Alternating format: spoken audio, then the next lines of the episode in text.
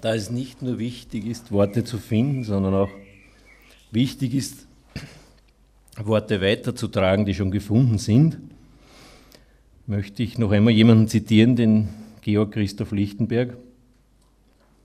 Wir müssen aufpassen bei unserem Leben, dass uns nicht die Engel und die Affen auslachen.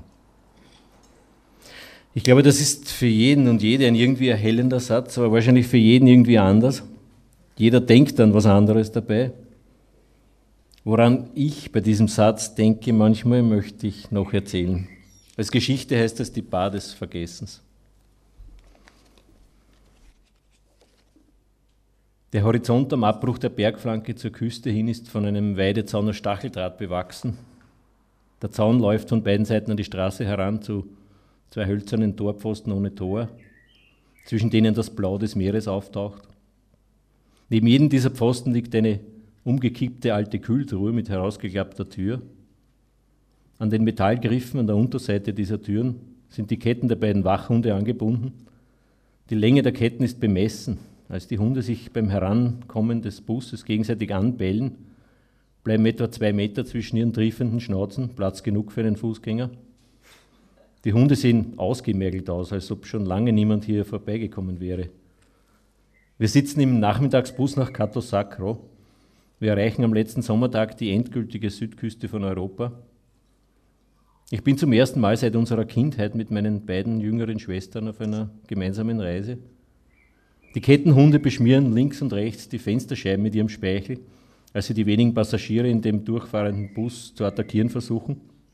Im hinteren Fenster sehe ich dann, wie sich die abgekämpften Hunde schon wieder in den Halbschatten ihrer Kühltruhen zurückziehen.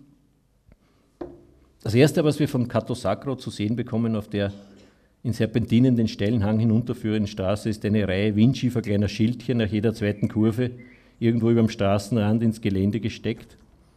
Auf jedem der Schilder steht in wackeligen Buchstaben gemalt Amnesia Bar, Cato Sacro, forget the rest. Cato Sacro ist dann ein paar Fischerhäuser und ein paar Tavernen und die Fundamente eines minoischen Tempels an einer abgelegenen Bucht im äußersten Südosten von Kreta. Und die Amnesia Bar ist so eine Strandkneipe, hauptsächlich aus Schilfmatten, nicht viel mehr als die Decke und die Toiletten sind betoniert. Die Bar ist noch geschlossen, aber es hängt dort ein Plakat aus, dass am Abend die Bibel auftreten wird, mit Kleopatra als Tänzerin.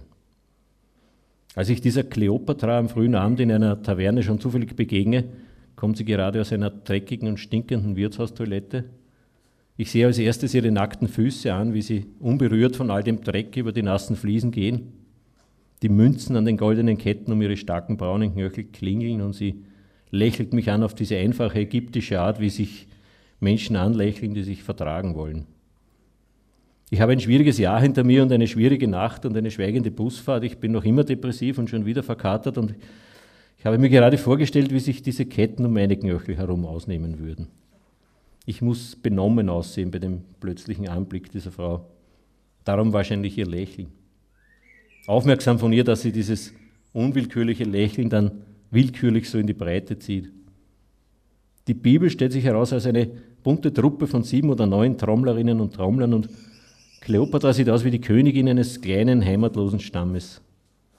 Sie erzählt, dass sie eigentlich Despina heißt, dass sie Kreterin ist und einen ägyptischen Vater hat, Sie ähnelt den Frauen auf den minoischen Fresken und sie ist gegen Ende September 1990, dreieinhalbtausend Jahre später, zufällig gerade die schönste Frau der Welt, soweit ich das überblicken kann. Irgendjemand muss das ja sein, jeweils für jemanden, wenn man einmal anfängt, Unterschiede zu machen. Gott ist allein zu Hause in seinem prächtigen Sternenhimmel an diesem Abend und wir sind viele in unserer schönen, schäbigen Strandbar. Die Bibel trommelt und Kleopatra tanzt. Viel mehr kann man meistens nicht verlangen.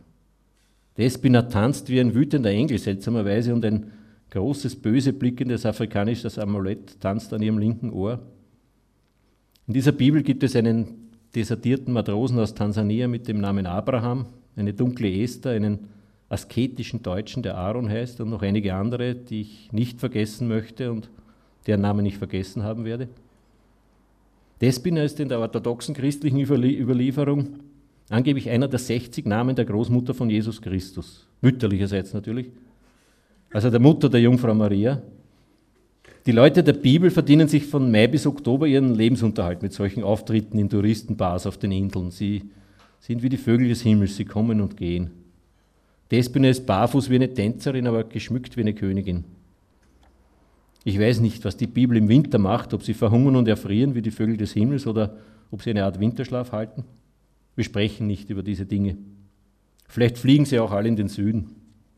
Auch ein Hund gehört zur Bibel, Despinas Hund, ein großer schwarzer Chow Chow. Ich habe nur ein einziges Mal vorher einen schwarzen Chow Chow kennengelernt und auch der erste schwarze Chow Chow meines Lebens hat einer Frau gehört, die einmal die schönste Frau der Welt war. Auch Tanja ist Musikerin und die schönste Frau der Welt war sie, als sie da drüben in Ägypten lebte.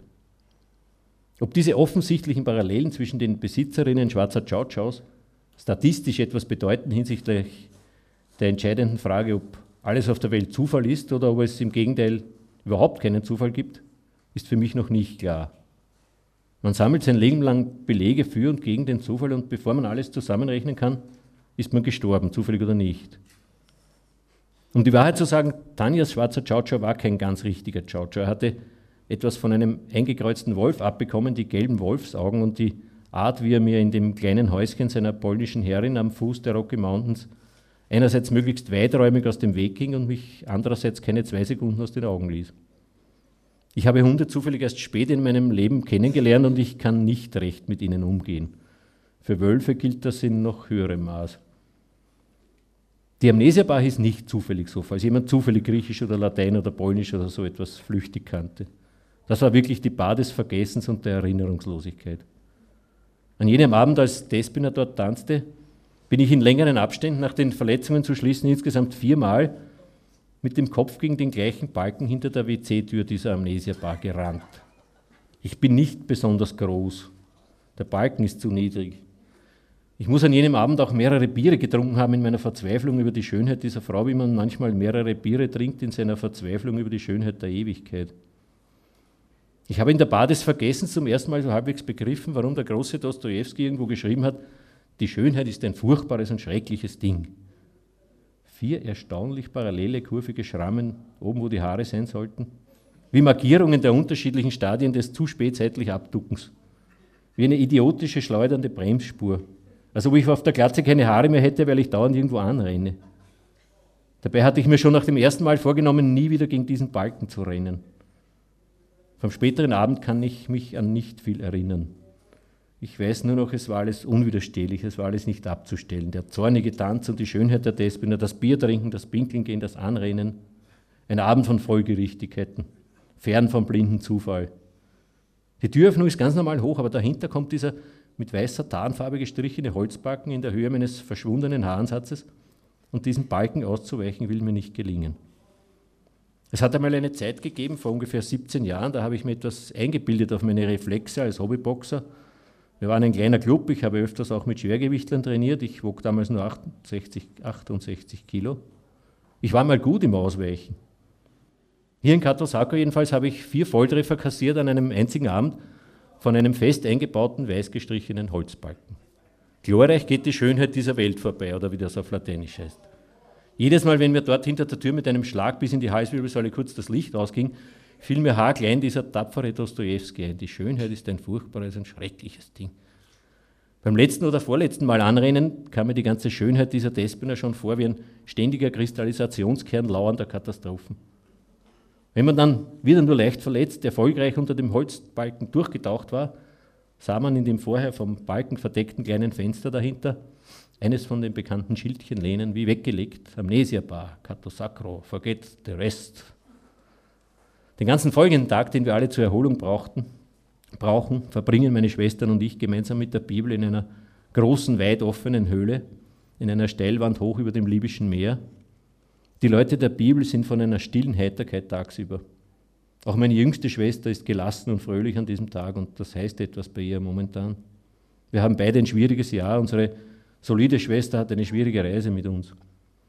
Wenn meine jüngste Schwester zum Beispiel zufällig unter dem zu niedrigen Balken durch ins Herrenklo hätte gehen müssen gestern, dann würde sie vielleicht aussehen, wie ich aussehe. So aber ist sie heiter, als sie mich sieht. Das ist ein Tag in einem Raum außerhalb der Zeit, der Zeit, die uns alle ein bisschen würgt am Hals im Vorbeigehen. Vergänglichkeit ist nur das altmodische Wort für den Faktor Zeit in einer Gleichung. Wie blau das alte menschliche Wort ist für eine bestimmte kurze Wellenlänge. Unter der Morgensonne und unter der Abendsonne, unter dem Mond und zwischen den Sternen trommeln wir uns sanft dahin auf den paar kleinen Trommeln der Bibel in unserer Höhle über dem libyschen Meer. Wenn einige von uns zwischendurch zu den Tavernen hinübergehen, sind sie wie die winzigen wandernden Zeiger der gewaltigen Sonnenuhr über dem steinernen Bogen der Bucht von Sacro. In der Höhle aber halten wir beharrlich und einander abwechselnd einen Tag lang und eine Nacht lang die Zeit an, wie man die Luft anhält abwechselnd oder sich weigert, einen Schatten zu werfen. Immer wenn jemand Bier holen geht oder pinkeln oder einen Joint bauen, dann gibt man das Ding, auf dem man trommelt, dem Nachbarn weiter. So reichen wir den Faden der Musik im Kreis herum, auf dass das alles hier nie aufhören möge. Und wir reden, wenn überhaupt, dann höchstens über Dinge, die man mit freiem Auge sehen kann. So hat das alles nie aufgehört. Jene Septembertage liegen jetzt schon viel mehr als 100 Vollmonde zurück. Aber alles, was ich hier aufschreibe, habe ich noch nicht vergessen. Ich sehe es noch vor mir, wie die Silberkügelchen gegen die Türkise klingeln an Despinas scharf abgewinkelten Handgelenk, wie sie abwesend für einen Augenblick noch immer auf ihr unterm Daumenballen aufgestütztes Tambourin klopft mit den Fingern während ihre blau-grünen Augen in das blaue Meer da unten tauchen und für einen Augenblick versinken. Neben ihr sitzt der große schwarze Chow. Er hat sich vorgebeugt im Sitzen und die Schnauze auf Despinas nacktes Knie gelegt. Despina ist überhaupt nackt und der Chow Chow lächelt. Ich sage, Despina, your dog is smiling. Sie darauf leise und wie in eingerauchter Zeitlupe, wie um die Musik nicht zu stören. Wouldn't you be smiling too? Da lächle auch ich dumm tatsächlich und es geht ganz leicht, obwohl ich nicht mit der Schnauze auf ihrem Knie liege und obwohl ich in diesem Jahr schon zweimal fast gestorben bin aus Dummheit und obwohl ich womöglich Alkoholiker bin und was weiß der Teufel alles noch. Diese Frau kann mit dem Begehrtwerden der Schönheiten des Lebens umgehen, gelassen umgehen. Als ob die Schönheit kein schreckliches Ding wäre, sondern nur eine harmlose Laune der Natur, wie ein Ciao Ciao mit gelben Augen. Und wenn wir einmal alle nicht mehr genug Atem haben werden, um die Zeit anzuhalten, wenn wir mal alle in die Hölle gekommen sein werden, die ganze Bibel und ich, weil wir nicht an den Himmel geglaubt haben, dann möchte ich noch einmal am ersten freien Wochenende mit der Bibel in einer Höhle sitzen, von Freitagabend bis Montag in der Früh. Es wird dort unten kein Bier geben und nur grauenhaftes Zeug zum Rauchen. Wir werden hoch über einem, einem schweigenden Meer von gelbem Schwefel sitzen und Despinas Augen werden wieder die Farbe des Meeres haben. Auf den vibrierenden Trommeln unserer hautbespannten Knochen werden wir leise trommeln und schaben und klopfen. Nach und nach wird unser Knochenensemble in einen ganz bestimmten verzögerten Rhythmus kippen, in jenes vorsichtig schiebende, schweratmende Schaukeln das irgendwann dann genau diese unverwechselbare Geräuschfolge entstehen lässt, wie die Tönung eines stillen, heißen Septembertages sie einmal erzeugt hat. An einem Ende der Welt, hoch über einer flachen Bucht aus feinem Kieselschotter. Jenes ungeheure rasselnde Einatmen, in dem Millionen kleiner, rundgeschliffener Steine übereinander bergauf rollen, aufblitzend in einer kristallgrünen Welle von Sonnenlicht und dann in eine kurze, schabende Stille vereppen, bevor sie alle zugleich der ablaufenden Welle wieder hinterher stolpern. Das wird nicht leicht zu trommeln sein. Das wird seine Zeit brauchen. Und ich möchte, dass Despina in unserer Höhle in der Hölle noch einmal ungefähr 33 Jahre alt ist. Und ich möchte, dass ihr Hund dabei ist, auch der. Und ich möchte, dass wir alle noch einmal so wenig reden. An gewissen Punkten wird die Wirklichkeit durch das Reden nicht mehr besser. Die Chow-Chows und ich wissen das meistens einerseits noch ganz in den sprachlichen Minimalismus dieser wunderbaren Leute von der Bibel eingesponnen, andererseits doch schon wieder etwas unter dem Einfluss von Bier, sage ich am Vormittag des dritten Tages zu Despina zum Abschied mit einer knappen österreichischen Verbeugung. Thank you for existing. Genau betrachtet hat sie ja auch nicht viel mehr für mich getan, aber es ist mir ein wenig vorwurfsvoll herausgerutscht. Despina aber lacht mir noch einmal breit in die Augen und sagt, Oh, it was a pleasure.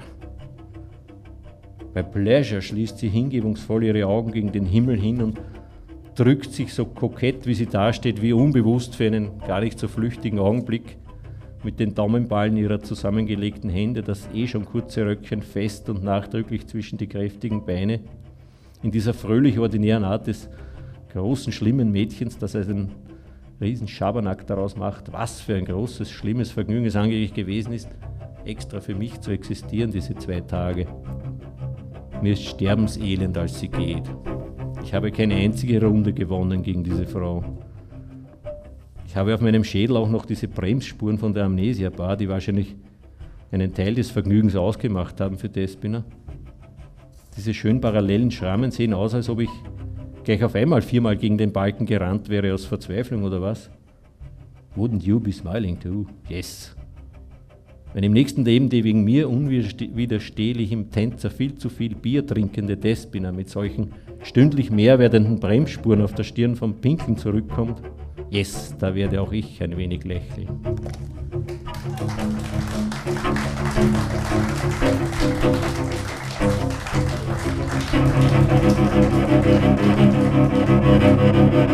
Musik